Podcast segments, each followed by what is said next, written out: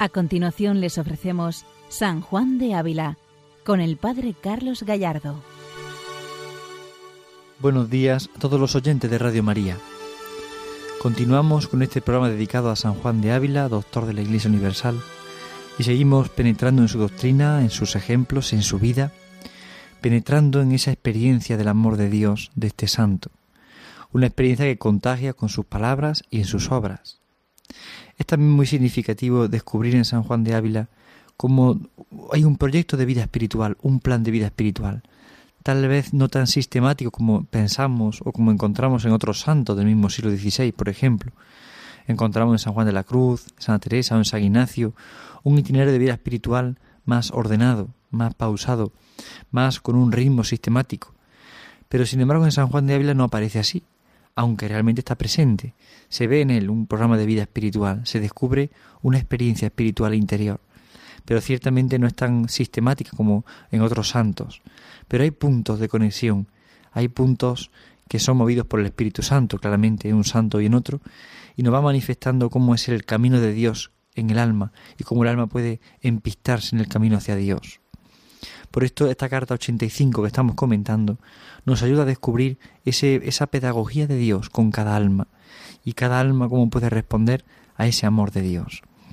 Este es el punto importante en este sentido, es descubrir de verdad esa acción de Dios en el alma y esa respuesta del alma a la acción amorosa de Dios. Continuamos leyendo nuestra carta 85 para ir penetrando cada vez más en este misterio, para que cada vez más entremos en el amor de Dios y descubramos cuál tiene que ser nuestra actitud frente a este amor de Dios que nos sobrecoge, que nos sobrepasa, que nos sorprende. Escuchemos al Santo Maestro Juan de Ávila. No hay cosa a Dios más contraria que el corazón que bien se parece, porque no tiene vaso en que Dios eche la riqueza de su misericordia, y quédase en su propia bajeza y sequedad, por no quererse abajar para que corran a él las aguas de la gracia de Dios, con que viviese contento en Dios, y llevase fruto, como el huerto donde abundan las aguas de la gracia de Dios. Todo nuestro bien de Dios viene, y quien creyere que puede de sí mismo manejar, menear la lengua para decir Jesús, él mismo se hace Dios, pues se atribuye lo que es de solo Dios. Y quiere Dios darlo con condición que conozcamos esta verdad, que en Él y de Él y no de nosotros viene todo nuestro bien. Y mientras más bien tenemos, más deudores somos y más tenemos de qué acusarnos, pues no respondemos a tan grandez, grandes mercedes con, con mayores servicios, con mayores gracias y con mayores agradecimientos. En este párrafo que hemos escuchado de esta carta 85, eh, San Juan de Ávila hace un subrayado muy especial a la humildad, al misterio de la humildad, al reconocimiento de mi propia vida, de lo que soy, de mi condición, de mi necesidad de Dios. Vemos como no hay cosa a Dios más contraria que el corazón que bien se parece, es decir, que solo en sí encuentra consuelo, el corazón que solo vive encerrado para sí mismo y no vive para Dios. No hay nada más contra el amor de Dios que esto, que el corazón que se encierra en sí mismo. ¿Cuántas veces hay corazones que dicen, no, no, yo es que no, no, no me, mejor no me entrego, mejor no, no, yo mejor no me doy, no, yo mejor no, tampoco. Esto veíamos la semana pasada, este párrafo comentábamos en programas anteriores, pero era necesario insistir un poco en este pensamiento, en esta idea, en la necesidad de la humildad. Hablábamos la semana pasada de esa necesidad, pero hoy insistiremos un poco en este pensamiento. No tiene vaso en que Dios eche las riquezas de su misericordia. Y vamos a insistir un poco en el pensamiento de este vaso. Vaso. ¿Qué significa ese vaso? Ese vaso se refiere al alma de la persona, al corazón de la persona, donde residen los sentimientos, la voluntad, los deseos, los anhelos. Ese vaso es el corazón humano, que quiere responder al amor de Dios. Es el corazón humano que quiere darse al amor de Dios o no quiere darse. Y este es el misterio. Tenemos libertad para abrir la puerta o no abrirla a la acción de Dios. Es un vaso, nuestra alma, que Dios quiere llenar de riqueza de su misericordia. Si Dios está deseando llenar nuestra vida con su misericordia, pero muchas veces nos cerramos al amor, nos encerramos en nuestro propio egoísmo, en nuestro propio interés, en nuestro capricho. ¿Cuántas veces escuchamos a personas que pueden decir, no, yo no, no me confieso porque no necesito confesarme? No, porque yo, yo no necesito esto, o yo, yo solo soy capaz de perdonarme, o yo soy capaz de hacer. En el fondo es el corazón que se encierra en sí mismo y no se abre a la acción poderosa de Dios, no se abre al amor de Dios. Aquí está el gran misterio de la humildad. La humildad, como decíamos en programas anteriores, es reconocer que necesito de Dios, que mi vida depende radicalmente de Dios, que solamente en Él puedo encontrar consuelo. Todo nuestro bien de Dios viene. Todo nuestro bien de Dios viene. Y este pensamiento era necesario insistirlo y recordarlo hoy para seguir, para continuar leyendo esta carta 85, en la que San Juan de Ávila nos va manifestando toda su, su confianza en el Señor, su abandono en el Señor, su humildad, el valor de la humildad. Así lo vivió él. Él vivió con un vaso abierto a la riqueza de la misericordia de Dios. Él era consciente en su vida de que no dependían las cosas de él, sino de la unión con Dios, dependían de Dios. Y esto es importante. Todo nuestro bien de Dios viene. Y quien creyere que puede de sí mismo menear la lengua para decir Jesús, mismo, él mismo se hace Dios. Ese es el gran mal del hombre de hoy, pensar que nosotros podemos hacerlo todo, que nosotros podemos decidirlo todo, podemos actuar solos, podemos hacer lo que nos apetezca, porque somos libres y libremente podemos decidir y libremente podemos actuar. Y no nos damos cuenta de que no tenemos, no podemos nada nosotros solos, no tenemos nada en nuestro poder, somos débiles. ¿Quién controla la vida? ¿Quién sabe cuánto va a poder vivir si podemos morir en cualquier momento? No podemos controlar nada de nuestra vida, porque todo depende radicalmente de Dios. Todo viene radicalmente de Dios. Todo nuestro bien de Dios viene. Y pensar que viene de nosotros mismos, de nuestras fuerzas, en el fondo es despreciar a Dios. Es apartar a Dios de nuestra vida. ¿Y cuántas veces en la vida cristiana nos ocurre esto? ¿Cuántas veces aparcamos a Dios? ¿Cuántas veces a Dios le decimos, bueno, no te necesito tanto, no, no, no es tan importante, no, no, ahora no, ahora no es conveniente, ya cuando hay una dificultad te llamaré, ahora no. ¿Cuántas veces vivimos sin Dios? Pero lo más peligroso es cuando incluso oramos y cumplimos los mandamientos más o menos y vamos a misa y rezamos y no nos damos cuenta de que aun haciendo, haciendo prácticas religiosas concretas, muchas veces el corazón está lejos de la entrega al Señor. Vivimos con el Señor en una relación de compraventa, en una relación de negocio. Yo rezo, tú me das, yo, yo doy, tú me haces. Sin embargo, nos damos cuenta que con Dios es distinto. Todo nuestro bien, nuestra vida depende de Él. No somos dos iguales que hablamos. Es que yo soy criatura y Dios es creador. Y se nos olvida a veces este punto. Se nos olvida pensar que somos criaturas. Creemos que todo lo podemos alcanzar por nuestras propias fuerzas. Creemos que todo depende de nuestras decisiones, de nuestros proyectos, de nuestras ideas, cuando en el fondo todo depende radicalmente de Él.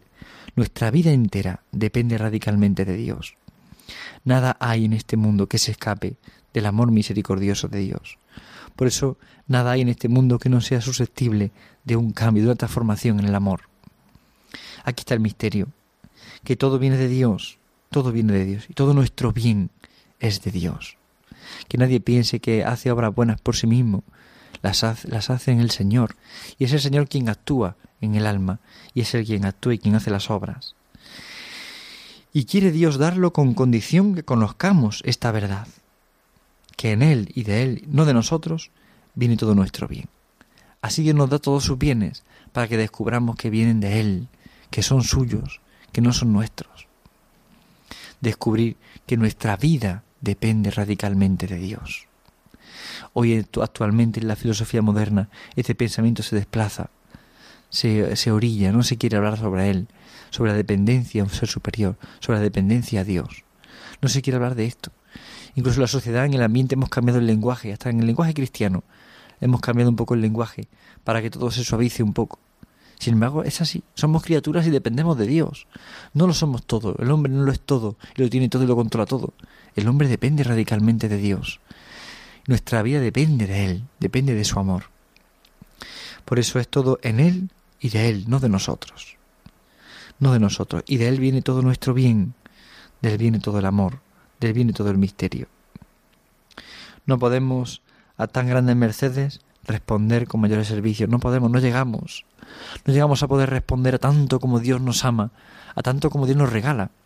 No tenemos fuerzas ni vidas suficientes para dar al Señor tanto y tanto, tanto como nos pide y nos concede. Ciertamente hay que reconocer la humildad de que no podemos responder del todo a tanto bien, de que no podemos entregarnos del todo a tanta maravillosa obra de Dios. Aquí está el misterio.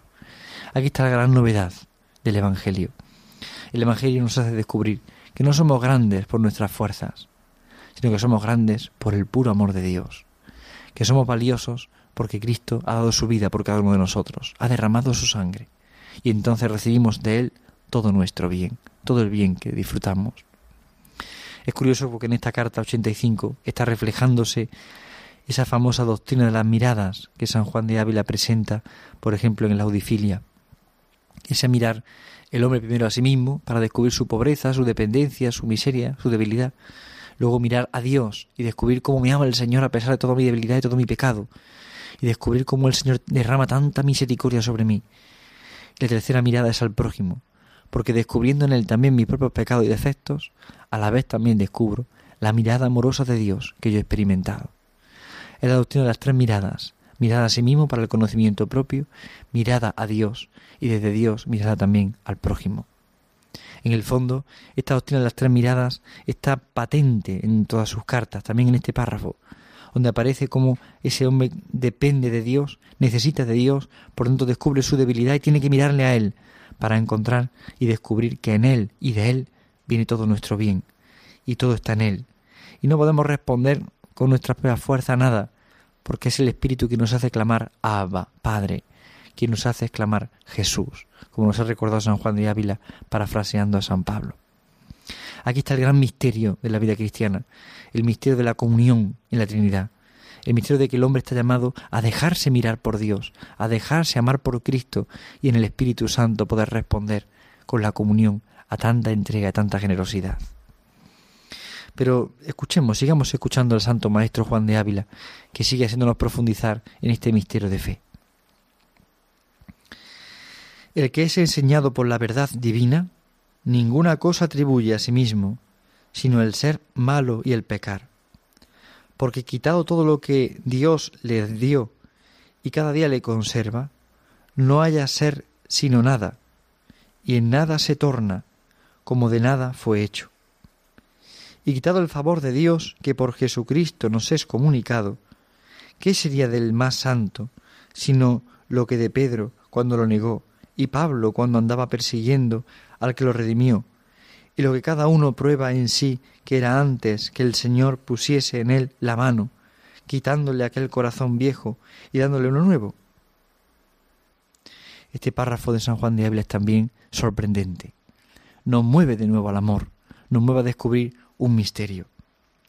Es enseñado por la verdad divina, o sea que es una verdad de fe, el darnos cuenta de que lo único que podemos pensar de nosotros es nuestro pecado, es descubrir que somos malos y, pecadores y que sin Dios, separados de Él, no podemos nada, que dependemos de la gracia. Porque quitado todo lo que de Dios viene, todo lo que Dios nos da, ¿qué tenemos nosotros? ¿Qué podemos hacer?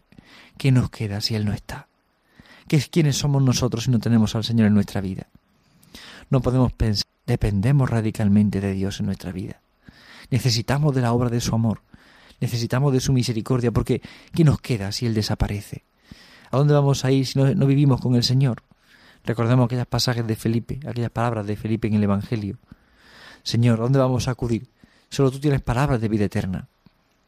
Es, hacer presente en nuestra vida este misterio.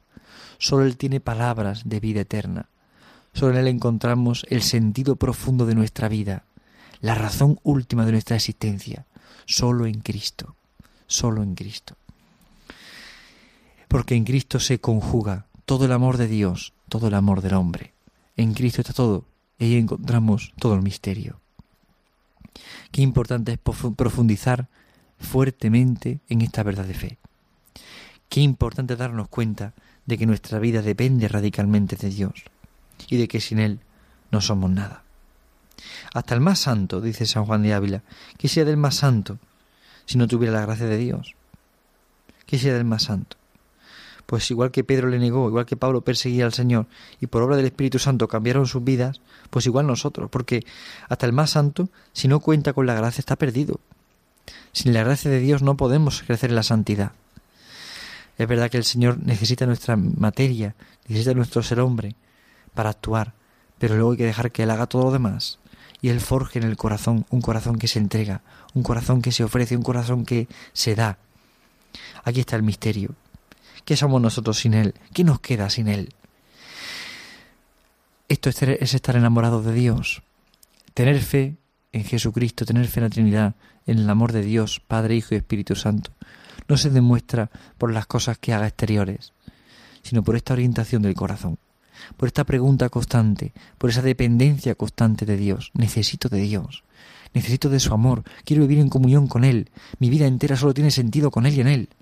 Este es el auténtico cristiano, el que se ha enamorado de Cristo y descubre que solamente en Él encuentra sentido y esperanza. Lo demás pueden ser costumbres, prácticas, hábitos, pero no dejan de ser precisamente eso, un rito vacío de un contenido. Sin embargo, qué importante es que nuestra vida entera se sustente en este amor de Dios, se sustente en la dependencia radical de Dios.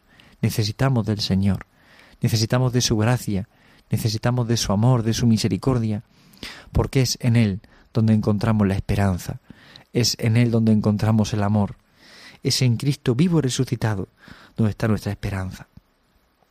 Por eso, hasta el más santo, sin la gracia, sería como Pedro que le negó, como Pablo que le perseguía. Necesitamos de esa gracia. Necesitamos un corazón nuevo que Él nos quiere conceder.